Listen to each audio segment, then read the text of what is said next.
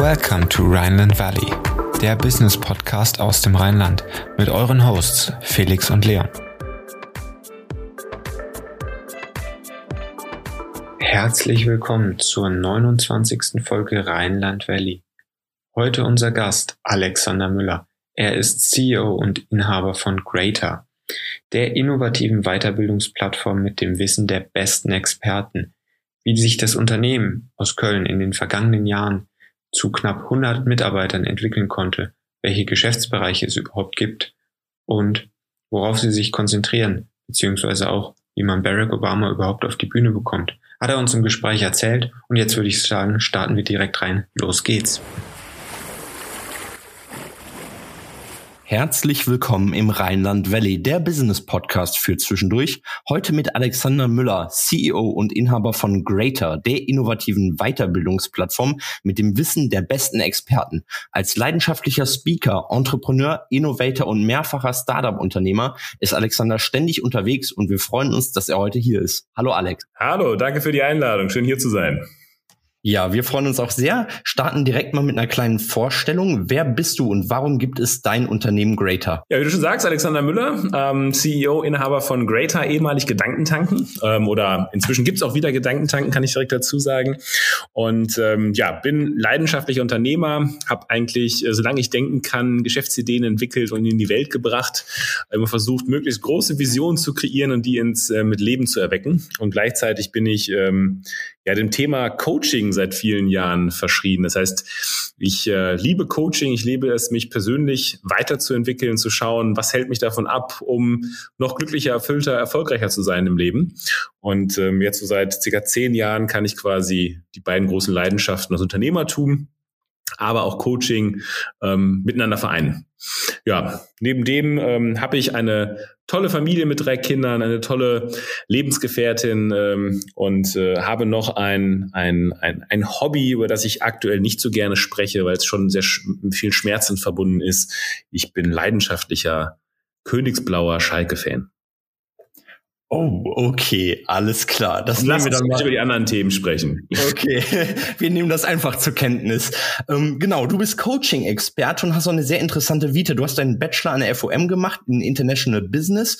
Wie verlief dein Weg danach? Wie kamst du dann zu Gedankentank? Ähm, also tatsächlich, ich habe nicht so den klassischen Weg, äh, bin nicht den klassischen Weg gegangen, dass ich irgendwie äh, Ausbildung und dann irgendwie ähm, zum Studium danach gegründet, sondern ich habe eigentlich eine kaufmännische Ausbildung gemacht, weil ich direkt in die Praxis wollte, nachdem ich mein Fachabi hatte.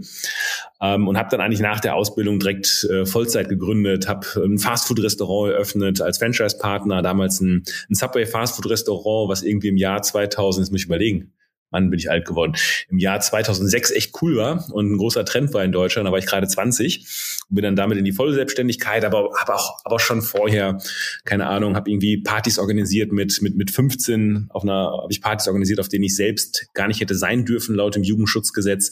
Also ich war irgendwie relativ früh immer irgendwie mehr dabei mit dem Thema Unternehmertum und hatte gar keinen Bock, mich irgendwo in einen Uni-Hörsaal zu setzen, weil mir das alles viel zu theoretisch war. Ich wollte machen, ich wollte lernen, also ein bisschen so Learning on the Job.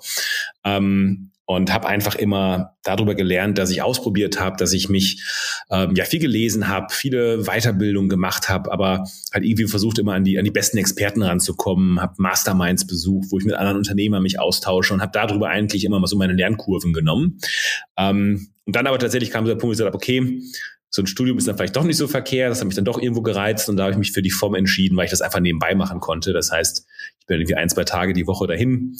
Ähm, ich wusste dann genau, welche Vorlesungen mir was bringen. Ich wusste auch direkt, welche Vorlesungen mir nichts bringen. In der Zeit habe ich dann andere produktive Dinge getan und habe mir dann irgendwie, äh, ja, dann doch relativ mit relativ wenig Aufwand habe ich es dann irgendwie geschafft, äh, mir auch noch einen Bachelor anzueignen.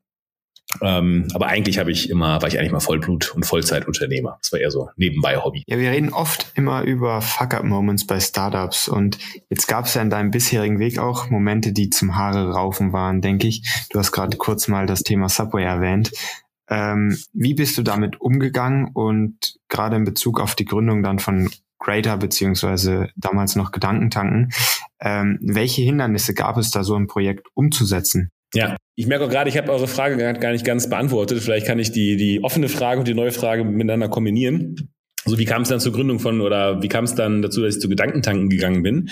Tatsächlich, wie gesagt, habe ich unternehmerisch verschiedene Dinge gemacht, auch danach am E-Commerce verschiedene Unternehmen gegründet. Aber das Thema Coaching mit Unternehmertum zu verbinden, das war eigentlich das, was ich dann irgendwann gemacht habe, was mich einfach auch nochmal ganz anders erfüllt hat. Und ähm, so bin ich dann irgendwann zu Stefan Friedrich gestoßen, der Gedankentanken schon gegründet hatte. Die Firma hatte damals acht Mitarbeiter und er ist nicht so der Unternehmertyp, sondern eher der Experte, der auf Bühnen steht, der 20 Bücher geschrieben hat, der gerne Online-Kurse macht und ähm, hat jemanden gesucht, der quasi das Unternehmen führt als CEO, was ich seitdem quasi jetzt seit, seit sieben Jahren mache. Und ähm, kann dort einfach das Thema Unternehmertum und Coaching halt wunderbar miteinander verbinden und merke auch, wie, viel, wie erfüllend das ist, wenn man seine, ja, seine größten Leidenschaften sozusagen nachgehen kann.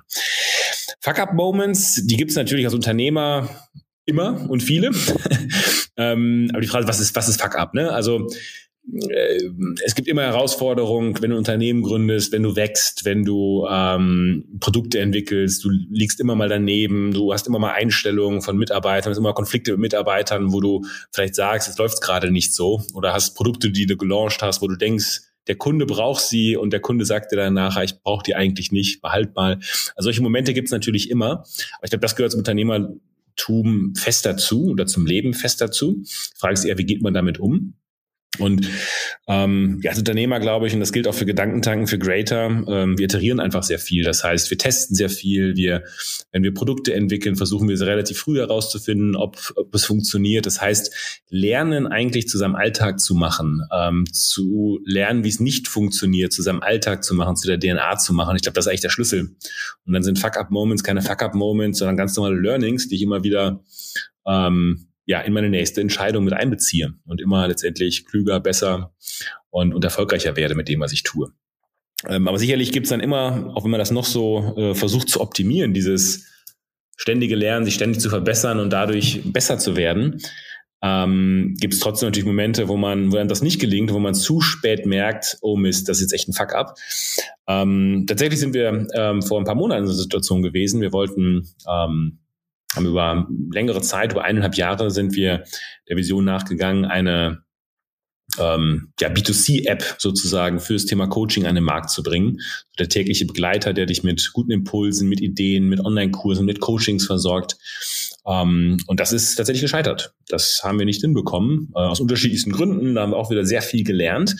Aber das ist natürlich eine, eine, eine harte Erkenntnis, weil wir da sehr viel investiert haben, weil wir ein tolles Team aufgebaut haben in dem Bereich, was sehr passioniert ähm, daran gearbeitet hat, diese Vision zu verfolgen und dann zu erkennen, Mist, das wird nicht klappen. Wir können uns das nicht weiter erlauben, leisten. Am Ende des Tages ähm, ja, sind wir Wirtschaftsunternehmen und wenn man merkt, dass man mehr Geld ausgibt, als man einnimmt und dass sich das auch in absehbarer Zeit nicht ändert, ähm, dann muss man eine Entscheidung fällen. Und das war letztendlich schon ein sehr harter Moment, dann zu, zu, zu entscheiden. Wir haben damals dann vor ein paar Monaten 25 Mitarbeiter entlassen müssen. Ähm, das sind natürlich schon so Momente als Unternehmer, die keinen Spaß machen, aber die ja leider sozusagen auch dazu gehören, was auch wieder für Unternehmen ähm, natürlich eine wichtige Phase ist, wo man wieder viel lernen muss daraus und dass sowas halt äh, nicht wieder passiert. Ja, wichtiger Punkt, den du ansprichst und auch danke für deine Offenheit an der Stelle, dass du auch da sagst, ähm, es gibt eben solche Momente, wo man dann leider auch mal 25 Mitarbeiter entlassen muss, ähm, wenn es halt eben nicht anders geht, ja, wenn gleich man äh, ein großes Investment tätigt in äh, eine Idee, die man intern äh, hat und umsetzen möchte, die dann aber eben doch nicht funktioniert. Ähm, jetzt reden wir nämlich die ganze Zeit über Greater. Gib uns mal einen Insight in euer Daily Business. Ähm, was spielt sich so an einem herkömmlichen Wochentag oder generell in einer Woche so bei euch ab? Ähm, woran wird gearbeitet? Was ist euer Output? Ja, vielleicht kurz, was macht Greater überhaupt? Wir verstehen uns als, als Weiterbildungsplattform. Wir möchten unsere Community, unsere Kunden die zwei Millionen Menschen, die wir digital jeden Monat erreichen, möchten wir unterstützen, ähm, indem wir eigentlich die besten Coaches ihnen zur Verfügung stellen. Also mit besten Coaches, das damit meinen wir Events, die wir veranstalten, online wie offline, also außerhalb von Covid, machen wir auch sehr viele Offline-Events, haben das natürlich jetzt gerade sehr stark online gemacht, äh, machen viele Veranstaltungen, Webinare, wo wir die besten Coaches letztendlich unserer Community zur Verfügung stellen. Ähm, inspirieren, den, den Content nutzen, auch auf YouTube, Podcasts und so weiter. Und darüber hinaus bilden wir halt Menschen aus. Wir begleiten Menschen sehr intensiv in Ausbildungsprogrammen, also zum Coach beispielsweise, zum Life-Coach, in Zukunft zum Business-Coach, zum Speaker und begleiten einfach Menschen über längeren Zeitraum. Und das machen wir halt über eine Online-Plattform, ähm, die sehr interaktiv ist, wo wir regelmäßig Live-Sessions haben, wo wir, wo unsere Teilnehmer auch One-on-One-Coachings haben. Das heißt, wir haben eine Plattform entwickelt, wo man sich Coaches buchen kann innerhalb dieser Programme. Das heißt, wenn ich mich zum Speaker ausbilden lasse oder zum Coach, habe ich dann auch One-on-One-Coachings, wo ich ja an mir persönlich sehr stark arbeiten kann. Und das ist unglaublich zu sehen, was die Menschen dafür eine Entwicklung machen, wenn sie von uns ähm, ja neun bis zwölf Monate begleitet werden, so intensiv. Ähm, das ist eigentlich, sag ich mal, unser Kerngeschäft, wenn man so möchte. Das heißt, wir machen gerne Events, wir machen ähm, ja sehr viel sozusagen ja über unsere Social Media Kanäle, aber die eigentliche Kundenexperience, die, die wirklich Veränderung schafft, merken wir, passiert in unseren intensiven Ausbildungsprogrammen. Ähm, und das beherrscht auch sehr stark unser Tagesgeschäft, dass wir dort ähm, ja, an den Programmen arbeiten, Online-Kurse aufnehmen, ständig, ähm, sind sehr datenbasiert, wir analysieren halt, ähm, was läuft gut in der Ausbildung, wo kommen die Kunden sozusagen gut durch, wo stocken sie innerhalb der Ausbildung, woran liegt das, wie kann man die Ausbildung verbessern an ein paar Stellen, ähm, um sozusagen diese neun Monate, die unsere Menschen dann durch diese Programme gehen, ähm, ja, einen möglichst hohen ähm, Mehrwert für den Kunden haben.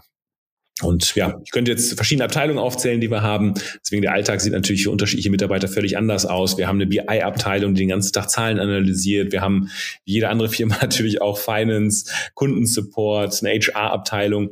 Aber vor allen Dingen haben wir auch sehr große Abteilungen, die sich halt sehr stark mit dem Thema Coaching auseinandersetzen, mit unserer Plattform, mit der Erstellung von Inhalten, ähm, also unsere Produktteams, ähm, die sind da auch sehr, sehr stark aufgestellt. Jetzt ist Coaching ja ein gutes Stichwort weil da draußen tummeln sich mittlerweile, das war früher mal anders, mein, meines Empfinden nach, ähm, sehr viele Coaches und sehr viele Menschen, die durch ein, ein Seminar denken, sie könnten anderen Menschen irgendwas weiter irgendwie weiterbringen oder äh, äh, den Menschen helfen, voranzukommen. Ähm, welche Referenzen müssen eure Coaches denn haben, um, um bei euch Coach zu sein, um äh, äh, Webinare zu geben, aber auch um auf Bühnen zu stehen, um, um Vorträge zu halten, Keynotes?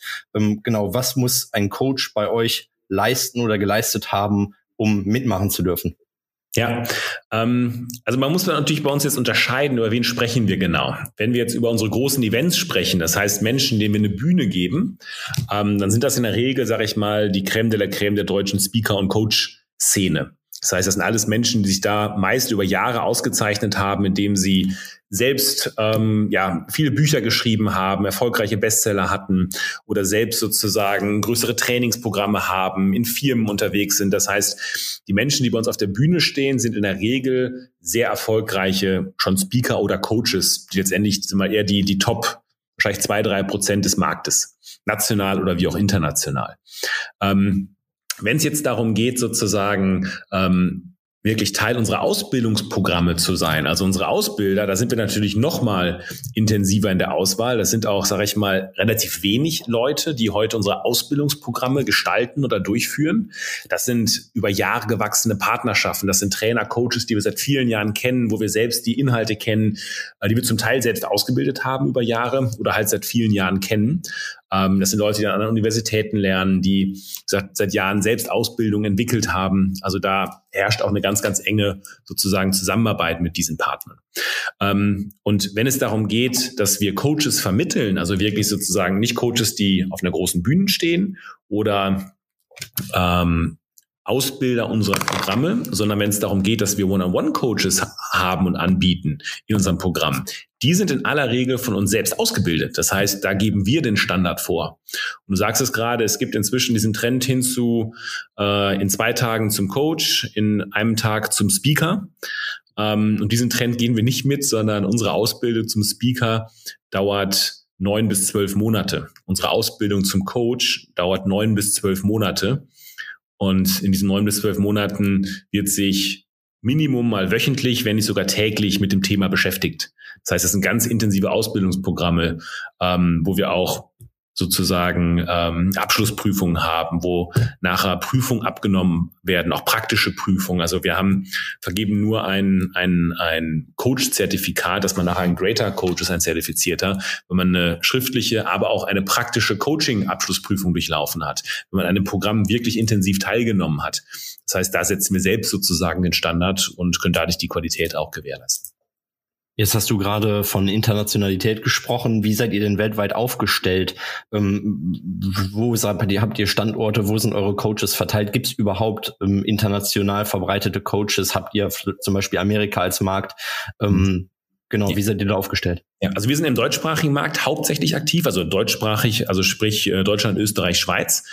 Ähm, wir möchten in Zukunft expandieren, aber wenn ich internationale Coaches spreche, dann sind das sozusagen internationale Top-Coaches, die wir sozusagen in unsere Programme einbinden. Wir haben dann Gäste wie habt ihr der eine oder andere natürlich mitbekommen, ein Barack Obama, der bei uns zu Gast war, oder inzwischen haben wir viele internationale Top-Leute wie ein Near Eel zum Thema Habit Building, einer der führenden Experten, oder ein James Doty, Professor Stanford, oder eine Laurie Santos hat den erfolgreichsten Coursera-Kurs, Professorin in Yale, ähm, eine Byron Katie, ähm, die sehr erfolgreich ist in den international, Les Brown ähm, und so weiter. Ich könnte jetzt noch weitere aufzählen.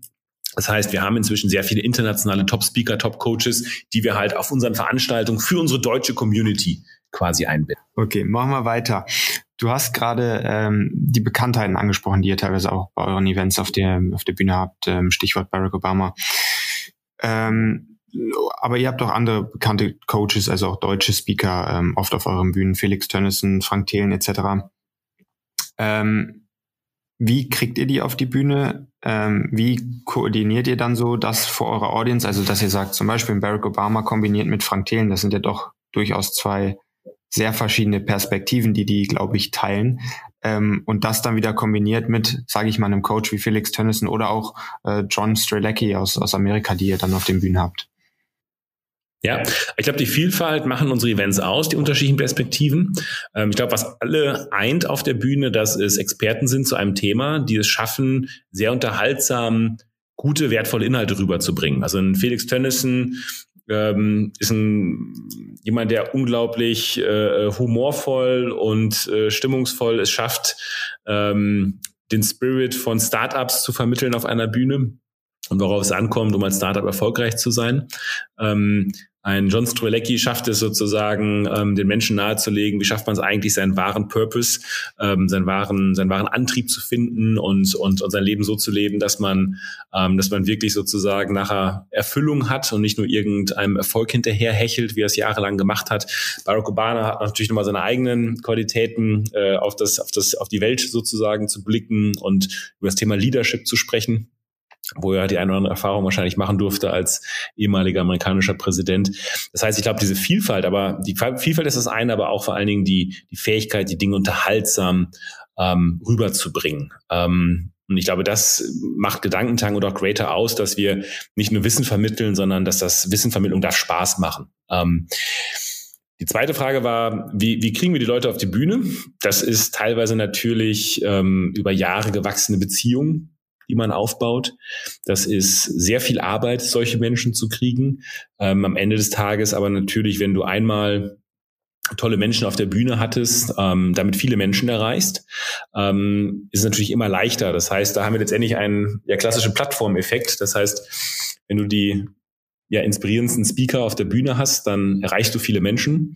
Wenn du viele Menschen erreichst, dann zieht das natürlich wiederum den nächsten Speaker an, der halt es mag, wenn seine Botschaft natürlich eine gro möglichst große Reichweite hat. Ähm, das heißt, ähm, ja, da haben wir tatsächlich den klassischen Plattformeffekt, der sich gegenseitig verstärkt. Umso mehr Menschen mehr erreicht, umso mehr Speaker bekommt man, umso bessere Speaker bekommt man. Aber letztendlich war das eine, eine harte Arbeit über die letzten acht Jahre, da sozusagen solche Menschen ähm, auf den Bühnen zu vereinen.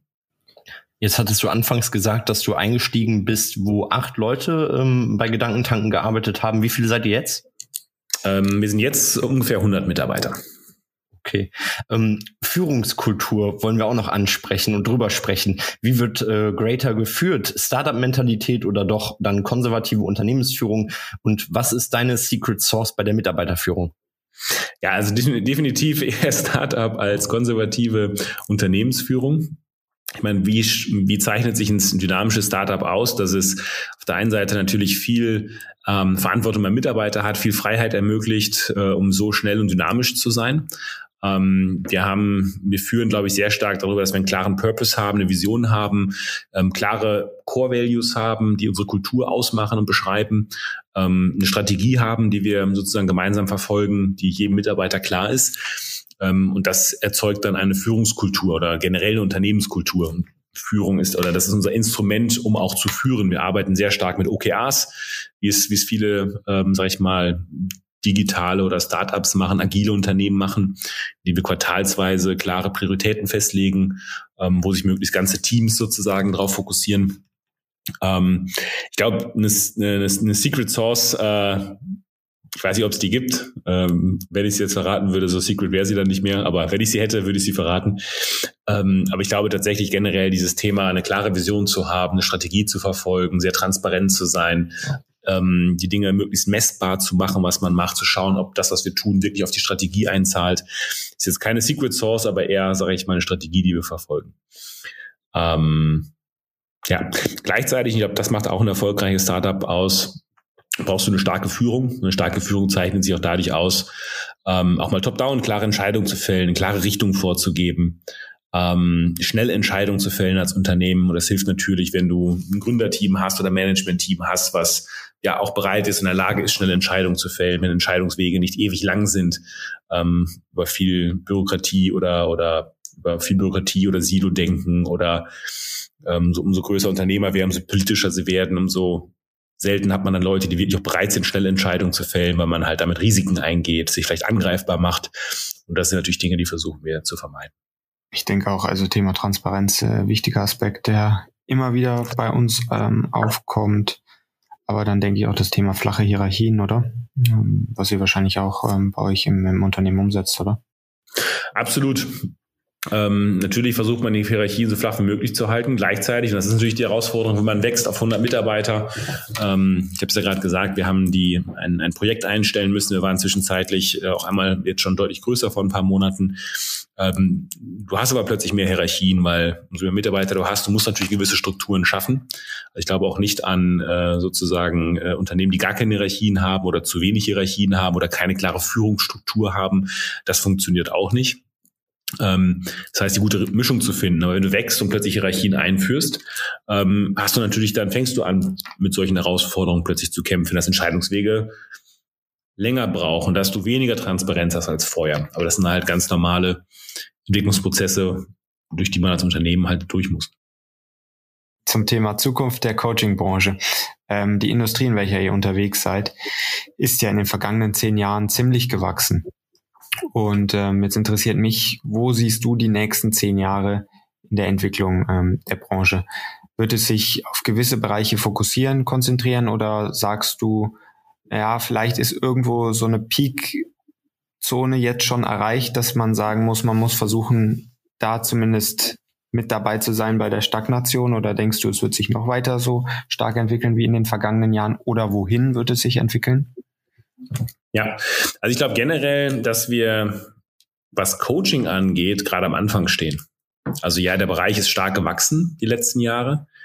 Ähm, ich mache jetzt persönlich Coaching seit 20 Jahren. Das heißt, ich kenne auch noch die, die zehn Jahre davor, ähm, wo man gar nicht wusste, wie nennt, muss man das eigentlich nennen. Und man hat irgendwie Coaching gemacht oder Persönlichkeitsentwicklung gemacht. Und ich wusste gar nicht, was das eigentlich ist, was ich da tue. Und man hat auch gar nicht drüber gesprochen, weil man eher als äh, bescheuert sozusagen angesehen wurde. Ähm, das verändert sich natürlich. Heute ist es äh, als CEO komisch, wenn ich keinen Coach habe und wenn ich nicht regelmäßig meditiere, dann gehöre ich jetzt schon zum alten Eisen und und äh, ähm, das ist heute Standard. Dafür muss man sich nicht schämen, sondern das gehört quasi zum Lifestyle dazu. Das heißt, ich glaube, dass wir in einem, immer noch in diesem Wandel drin sind, dass Coaching eine ganz andere Akzeptanz bekommt. Aber wenn man sich anschaut, wie viele Leute lassen sich denn wie ich coachen, wie viele Leute beschäftigen sich ganz bewusst mit sich, mit ihren Ängsten, mit ihren Gefühlen, mit ihren Blockaden, mit ihren Hindernissen, die sie zu erfolgreicheren, zu glücklicheren, zu erfüllteren Menschen machen, ob jetzt im Business-Kontext, im privaten Kontext, äh, wie auch immer. Ich glaube, dass wir damit gerade erst am Anfang stehen. Die Welt wird äh, immer herausfordernder. Also den Alltag, den wir haben, mit der Dynamik, den wir haben, die globalen Veränderungen. Ähm, man muss jetzt nicht nur die Pandemie sehen, die uns natürlich für Herausforderungen stellt, sondern auch vor der Pandemie, die Digitalisierung, die Geschwindigkeit, die aufgenommen wird. Damit immer, damit wir ich Schritt halten zu können mit dieser Dynamik, mit dieser Informationsflut, mit der Möglichkeit, sich ständig abzulenken, aber nicht bei sich zu sein, glaube ich, dass das Thema Coaching immer wichtiger wird, weil die Menschen sich immer mehr verlieren sozusagen im Alltag und von sich selbst sozusagen wegbewegen. Ich glaube, um erfolgreich zu sein, um glücklich zu sein, um erfüllt zu sein, ist es halt wichtig, mehr bei sich zu sein, sich mit sich zu beschäftigen, ähm, um den eigenen Kraft zu sein, seiner eigenen Intuition zu vertrauen etc. Ähm, und ich glaube, dass, dass das ein Thema ist, was immer wichtiger wird, was immer größer wird, wo auch immer mehr Akzeptanz da ist. Und ihr habt es schon angesprochen, es muss in einer guten Qualität stattfinden, es muss da Standards zu geben. Ähm, und ich glaube, da wird es auch in Zukunft viel Diskussionen drum geben, ähm, weil ich glaube, dass es immer mehr in den Mainstream kommt und dadurch auch natürlich wichtig ist, dass wir Coaching in einer hohen Quantität, aber natürlich auch in einer möglichst großen Qualität ähm, ermöglichen können.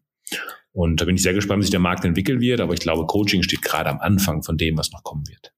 Ja, das ist interessanterweise auch eine Entwicklung, die ich selber schon äh, äh, sehen durfte oder miterlebt habe, dass ab einem gewissen Teil des Lebens im äh, oftmals fortgeschrittenen Alter dann so eine Antriebslosigkeit stattfindet und äh, ähm, Personen dann gar nicht mehr richtig glücklich sind oder zufrieden mit dem, was sie ausüben, was eigentlich deren Berufung ist und dass da das alles stagniert und und dann trotz einkehrt auch und irgendwie äh, wenig positiver Blick in die Zukunft. Ähm, da sehe ich dann auch schon noch sehr großes Potenzial. Wir wollen aber auch noch über Greater sprechen. Wo siehst du dann Greater ähm, in zehn Jahren zum Beispiel oder in den nächsten Jahren generell? Wie wird sich eure Firma entwickeln? Ja, ist eine gute Frage, das kann ich dir nicht genau sagen, aber wir möchten natürlich in dem gerade beschriebenen, äh, möchten wir natürlich eine eine spannende Rolle spielen. Also ich glaube halt, dass wir an diesem Wachstum, das Coaching und Persönlichkeitsentwicklung und generell Speaking, das hängt ja alles, alles sehr eng zusammen, ähm, dass das ein immer größeres Thema wird und da wachsen wir gerne mit. Ähm, wir bilden heute schon über 2000 Coaches pro Jahr aus. Ähm, das heißt, ich glaube, wir leisten heute schon einen wichtigen Beitrag dazu, qualitative Coaches sozusagen ähm, ja, auszubilden, um Multiplikatoren zu haben, die andere Menschen uns unterstützen. Und ähm, das möchten wir in Zukunft gerne noch intensiver machen. Ähm, Super. Gehen wir nochmal so ein bisschen in das Thema ähm, du als Privatperson ein. Du hast das Thema Achtsamkeit eben ähm, angesprochen, auch dass man sich mit sich selbst ähm, vielleicht mal mehr beschäftigen soll, um ähm, auch mehr auf seine Stärken vertrauen zu können oder die auch überhaupt erstmal finden zu können. Ähm, wie hältst du dich up to date? Wie praktizierst du das Ganze für dich, ähm, Achtsamkeit zu finden, vielleicht auch achtsam zu leben, weiß ich nicht. Ähm, gib uns da mal einen kleinen Einblick, ähm, wie das bei dir aussieht. Ja, ähm, also erst einmal habe ich, äh, mache ich regelmäßig Seminare. Jetzt in Zeiten von Covid äh, seltener oder dann eher online. Aber ansonsten bin ich jemand, der nicht jedes Jahr ein bis zwei Seminare besucht, wo er quasi intensiv sich mit sich beschäftigt. Ähm, könnte man Retreats nennen, also wo es wirklich darum geht, sich mehrere Tage am Stück sozusagen aus dem Alltag zu ziehen und sich mit sich zu beschäftigen, ob es jetzt ein Meditationsretreat ist oder wo es darum geht, ähm, eine Vision zu erarbeiten und zu herauszufinden, wo möchte ich eigentlich in Zukunft hin? Ähm, wie sieht die, wie sieht sozusagen mein, mein einzelnen Lebensbereich in Zukunft aus? Ähm, das sind Dinge, die ich regelmäßig mache. Ähm, ich habe immer Coaches, die mich begleiten, ähm, über die Jahre auch mal wechseln. Das kommt auch an, worum es geht. Geht es gerade um Business-Themen und Leadership-Themen? Geht es um sehr persönliche Themen, um äh, private Themen? Ähm, das heißt, ich lasse mich regelmäßig coachen. Ähm, weil das für mich nochmal so ein Boost ist, also nicht nur Seminare zu machen, sich ähm, mit, mit spannenden Büchern, mit Online-Kursen zu beschäftigen, sondern wirklich diesen, diesen One-on-One-Austausch zu haben. Das hat nochmal eine andere Qualität, wenn man da einen guten Coach hat. Ähm, Meditation. Ich äh, in guten Zeiten, äh, wenn ich diszipliniert bin, ähm, meditiere ich jeden Tag. Äh, es gibt Zeiten, wo ich das nur ein, zwei Mal die Woche mache, aber darunter eigentlich gar nicht. Ähm, das heißt, tägliche Meditationsroutine zu haben, sich bei sich zu erden, sich in einen guten sozusagen State, in eine gute Energie zu begeben, ähm, bei sich anzukommen. Da lege ich Wert drauf. Aber klar, auch Dinge wie Sport. Auch da in guten Zeiten äh, mache ich sehr viel Sport, was einfach ein schöner Ausgleich ist. Aber auch Zeit zu verbringen mit den Liebsten ist natürlich ein, eine gute Energiequelle äh, mit den Kindern, mit guten Freunden. Ja, ja, Alex, vielen Dank für diese vielen Insights in Greater, die Coaching-Szene generell und auch dich privat. Wir haben sechs Fragen für dich vorbereitet und würden jetzt in unsere Private Insights starten. Drei unternehmerische und drei privatere. Bist du bereit? Aber bitte. Ich hoffe. ich fange an. Ähm, Einmal, wer ist dein Lieblingsspeaker und wer ist dein Lieblingscoach? ist immer schwer zu sagen, das auf eine Person runterzubrechen. Lieblingsspeaker, boah, schwierige Frage. Ähm, Elon Musk, den hätte ich gerne uns auf der Bühne in Zukunft. Und Lieblingscoach, ähm, über die letzten Jahre eigentlich sehr stark Joe Dispenza, ein sehr spannender ähm, Coach, der sich mit Visionsarbeit beschäftigt sind. Interessant. Ähm, bei eurer internen Kommunikation, welches Tool verwendet ihr und was findest du am effizientesten und gefällt dir am besten? Wir nutzen Slack, was natürlich äh, ja sehr gut ist in der internen Unternehmenskommunikation. Ähm, noch lieber mag ich WhatsApp. das äh, viele Nachteile mit sich bringt, ist es für mich ein sehr effizientes Kommunikationstool. Und dann die letzte Frage, was kannst du im Büro gar nicht leiden? Was kann ich im Büro gar nicht leiden? Miese Peter. Das heißt, die gute Laune muss auf jeden Fall immer am Start sein. Ähm, ja, das, das will ich nicht sagen. Das ist mir dann zu einseitig. Nur gute Laune ist, äh, passt nicht. Ähm, man darf auch kritisch sein, man darf auch mal schlechte Laune haben. Aber diese ständigen Nörgler, dieses neutorische Nörgeln, das meine ich mit Miese Peter. Ähm, das brauche ich nicht. Alles klar. So, dann kommen wir jetzt zu den privaten Fragen. Ähm, Vitamin C oder Berge? Bist du leidenschaftlicher Skifahrer? Also dann auch die Frage Sommer- oder Winterurlaub. Wo geht's am ehesten in den Urlaub? Beides. Beides. Beides? Im Winter Winterurlaub, im Sommer Sommerurlaub. Okay. Dein Lieblingsunternehmen im Silicon Valley? Mein Lieblingsunternehmen im Silicon Valley. Puh. Wir haben uns gute Fragen ausgesucht, ich merke schon. ähm, ich habe gerade Elon Musk genannt. Äh, ich würde sagen Tesla. Jetzt muss ich gerade überlegen, er auch die Sinn im Silicon Valley, kann man glaube ich sagen. Ne? Ich glaube, was ist deren Zentral ist? In LA? Ne, LA ist SpaceX. Ich glaube, Tesla ist irgendwo in der Nähe des Silicon Valleys. Doch, ähm, kann man glaube ich noch dazu zählen. Ich würde sagen Tesla. Und deine Lieblingssportart, wenn wir gerade schon von Sport gesprochen haben, sowohl aktiv als auch passiv. Was sind deine Fußball. Favorites? Fußball. Alles klar. Alex, vielen Dank für das Interview. Vielen Dank für diese spannenden Einblicke in dein Leben und deine Firma. Äh, hat sehr viel Spaß gemacht und wir freuen uns natürlich auf ein Follow-up, vielleicht im nächsten Jahr, dass wir uns nochmal hören und gucken, wie der Stand der Dinge dann aussieht. Mach's gut. Danke euch. Ja, das war's auch schon wieder mit der aktuellen Folge Rheinland Valley. Wir würden uns sehr freuen, wenn du uns weiterempfehlst, damit wir noch mehr Reichweite bekommen. Und wenn du auf iTunes zuhörst, würden wir uns sehr freuen, wenn du uns eine positive Bewertung hinterlässt, damit der Podcast auch noch besser auffindbar wird. Wie immer findest du in den Show Notes alle Informationen und wir sagen bis zum nächsten Mal und ciao.